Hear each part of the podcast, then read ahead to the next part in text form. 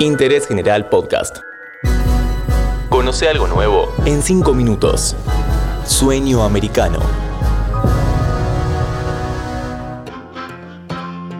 Hola, bienvenidos a un nuevo episodio de Interés General. Hoy vamos a conversar sobre la relación de Estados Unidos con Cuba. ¿Qué significa a nivel regional la detención de tres espías de la CIA en Medio Oriente? ¿Cuál es la teoría del senador Marco Rubio sobre la inteligencia de La Habana? Somos Gestión Compartida, la empresa de tecnología y outsourcing líder en payroll. Brindamos soluciones integrales para que las organizaciones puedan ocuparse del core de sus negocios. Ingresá en www.gestioncompartida.com.ar y encontrar la solución a tu medida. El martes 14 de septiembre del 2021, la agencia de noticias Reuters informó que tres ex agentes de inteligencia de Estados Unidos, que trabajaron como espías cibernéticos para los Emiratos Árabes Unidos, confesaron haber violado las leyes de piratería informática del país norteamericano y las prohibiciones de vender tecnología militar sensible. Los acusados, llamados Mark Bayer, Ryan Adams y Daniel Gericke, formaban parte de una unidad clandestina llamada Proyecto Raven, que ayudó al país árabe a espiar a sus enemigos. El equipo de este proyecto, por petición de los Emiratos Árabes Unidos, pirateó las cuentas de activistas de derechos humanos, periodistas, así como gobiernos rivales de este país. Un episodio que suena aislado y lejano en la geografía, pero que no lo es tanto. El senador republicano Marco Rubio suele comentar en reuniones privadas que hace tiempo algo similar sucede en Cuba. Rubio cree la teoría de que así como ciertos ex agentes de la CIA se enriquecieron operando de modo privado en Medio Oriente, también ocurre lo mismo en La Habana, donde los espías prestan sus servicios al gobierno de Miguel Díaz Canel con la meta de neutralizar el espionaje de Estados Unidos sobre la isla caribeña.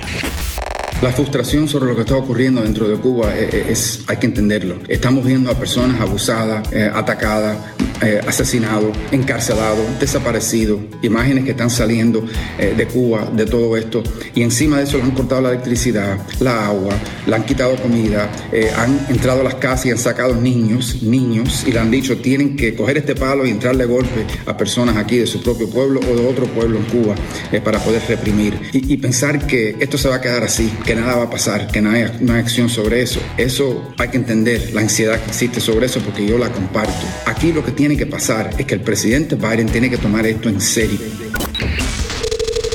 Esta tesis tiene sus adeptos entre los altos oficiales de la inteligencia del ejército mexicano. En ese ámbito se sostiene que algunas de esas labores de captación de espías estadounidenses se realizaron en México, concretamente en el estado de Baja California. Por eso, en enero del 2021, el gobierno de Andrés Manuel López Obrador aprobó una nueva ley de seguridad nacional que obliga enfáticamente a las agencias de inteligencia extranjeras a notificar todas sus actividades en suelo mexicano a la Secretaría de Relaciones Exteriores.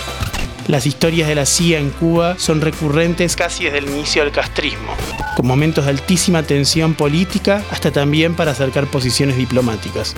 Se suele reparar poco y nada en que el deshielo iniciado entre Barack Obama y Raúl Castro comenzó justamente con un intercambio de espías. En 2014, Cuba liberó al contratista Alan Gross, a quien sus autoridades acusaban de ser un espía de la CIA, a cambio de que Estados Unidos dejara en libertad a tres ciudadanos cubanos acusados de realizar espionaje en Washington y Miami. Gross, según el gobierno cubano, operaba en la isla para asegurarle conectividad a Internet a dirigentes de la disidencia. ¿Cuántos países, Andrea, del mundo cumplen los 61 derechos humanos? Eso es señalado ahí. Y civiles, civiles, en su conjunto. ¿Qué país los cumple todos? ¿Lo sabe usted?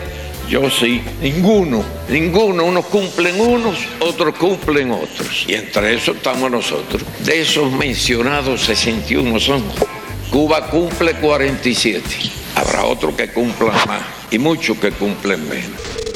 Brian Lattel fue durante años el máximo referente de la CIA para todo lo relacionado con Cuba y llegó a ser el jefe del desk de la Agencia para América Latina. En su libro Los secretos de Castro, la CIA en Cuba, narró diversas situaciones de agentes estadounidenses que eran persuadidos por sus pares cubanos para pasarse de lado. La historia de los espías de la CIA en Medio Oriente no es algo remoto. Es una situación que tiene sus paralelismos en América Latina y que un perfil como el senador Rubio puede utilizar para incrementar su retórica contra la isla y reclamar mayores sanciones al gobierno de Joe Biden. A fin de cuentas, en 2022 Rubio debe renovar su asiento en el Senado por el estado de la Florida.